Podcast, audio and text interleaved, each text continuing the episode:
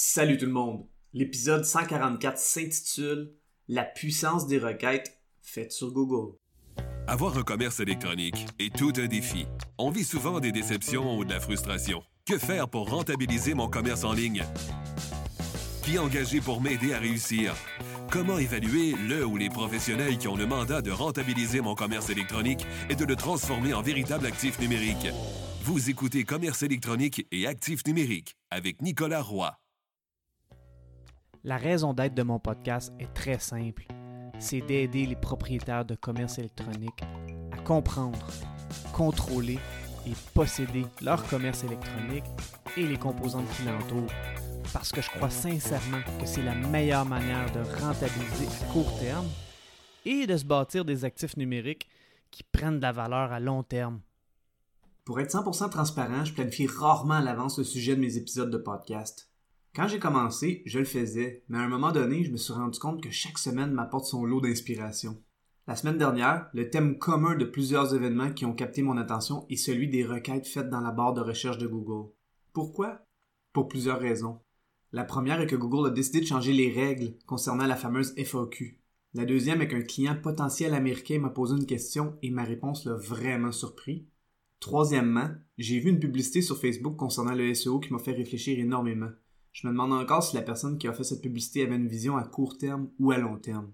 Finalement, j'ai vu un meme qui m'a confirmé que ce sujet était celui à choisir pour cet épisode. Si vous voulez une consultation privée pour le SEO de votre site web, je vous invite à vous rendre au nicolaroy.pro et à prendre rendez-vous avec moi. Dernièrement, soit le 8 août dernier, Google a annoncé que les sites web qui ont des pages FAQ pour Frequently Asked Questions, ou en français une page foire aux questions, et des pages How to, ou en français des pages comment, vont seulement être présentés sur les desktops ou ordinateurs de bureau.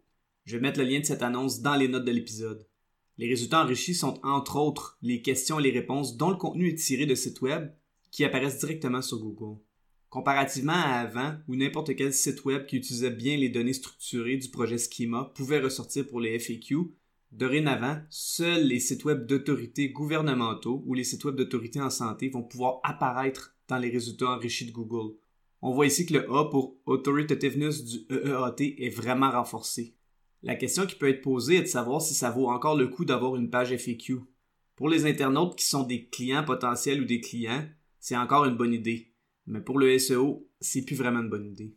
Le seul avantage SEO de la FAQ était dans le fait qu'elle puisse se retrouver dans les résultats enrichis, et sans cette possibilité, le SEO n'est pas vraiment servi avec ce type de page, comme je l'expliquais à l'épisode 108. Même que lorsqu'un site web se trouve dans les résultats enrichis, son nombre de clics diminue énormément parce que les gens voient la réponse directement sur Google.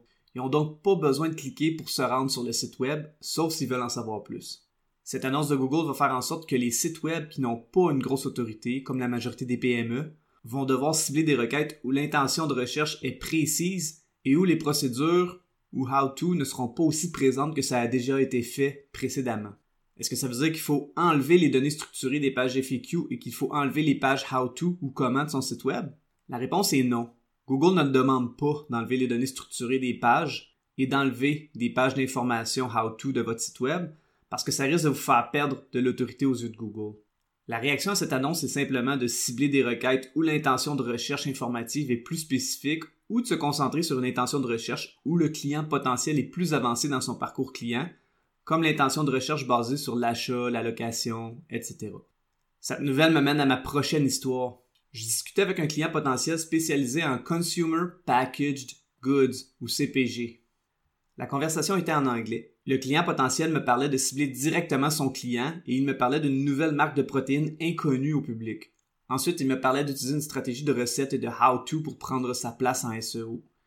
Je l'écoutais et il m'a demandé ce que j'en pensais et combien de ressources est-ce que je pensais qu'il devrait investir. Ma réponse l'a surpris. Je lui ai dit que dans ce cas précis, utiliser une recette et une stratégie de how-to ne fonctionnerait pas dû aux nouvelles règles de Google, mais aussi que la compétition pour une nouvelle marque de protéines est vraiment très élevée, particulièrement dans le marché américain.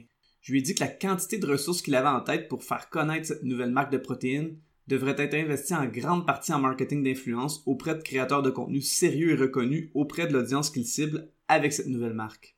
La personne était très surprise mais heureuse de ma transparence.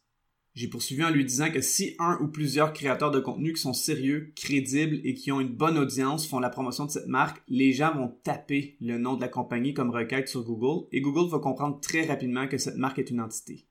Évidemment, le site web doit avoir des bases et un minimum de contenu, mais la notoriété par endossement par des personnes qui sont connues, appréciées et dont les gens font confiance est une fondation du SEO dans ce cas, et c'est pourquoi le SEO devient de plus en plus 360 degrés. Le point de cette histoire m'amène à une autre histoire. La semaine dernière, je parcourais mon fil d'actualité quand je suis tombé sur une publicité d'un copywriter américain. Il disait qu'il avait trouvé une méthode inconnue et infaillible qui lui permettait d'être numéro un pour n'importe quel terme dans sa publicité, il allait encore plus loin en disant de taper la requête copywriter et qu'il sortait premier sur Google. Ensuite, il vendait sa salade en disant que ce qu'il enseignait avait permis à un de ses élèves de sortir premier sur le terme consultant devant de grosses firmes de consultation. Évidemment, il a piqué ma curiosité. Alors j'ai fait le test et non, il n'était pas premier. Il était même pas sur la deuxième page. Par contre, je suis allé sur son site web et je l'ai analysé et je dois dire que son SEO était relativement bon pour d'autres termes pour le copywriting. Certains disaient qu'il mentait dans les commentaires de sa publicité parce qu'il n'était pas numéro un sur Google. Est-ce qu'il l'a déjà été? Ça, c'est quelque chose que j'ignore. Est-ce que c'était bon pour son image de garder la pub alors que son affirmation était pas ou plus factuelle? Pas du tout. Par contre, je me suis dit que si beaucoup de gens cherchaient le terme copywriter sur Google et cherchaient son résultat pour le cliquer, ça pouvait aider son SEO. En plus, si les gens faisaient une deuxième recherche sur Google avec son nom et son prénom tout de suite après la première recherche de copywriter, ça augmente de beaucoup sa pertinence pour ce terme et donc pour son SEO. Est-ce que c'est une tactique que j'utiliserais? Non, mais ça prouve l'importance des requêtes successives dans la barre de recherche de Google concernant votre nom ou votre compagnie. Je terminerai en résumant un meme que j'ai vu par après. C'est un meme à propos de l'utilisation des données des gens. Microsoft dit Wait, I can explain. Attends, je peux tout expliquer. Apple répond à Microsoft Your users know that you are spying? Ou Tes utilisateurs savent que tu les espionnes? Google répond à Apple You spy through the whole OS? I only spy the web. Ou Tu espionnes à travers tout le système d'exploitation? J'espionne seulement sur le web. Linux répond aux trois autres avec une tête surprise. You guys are spying? Ou Vous espionnez, les gars? Je vais mettre le lien de ce meme dans les notes de l'épisode. Bref, Google espionne les comportements sur le web via Google Chrome et énormément via les requêtes faites sur son moteur de recherche.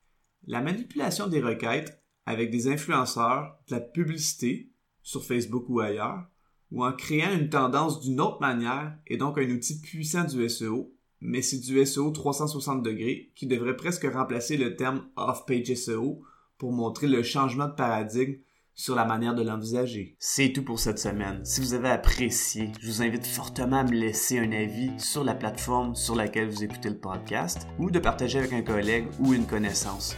Au plaisir de se revoir prochainement.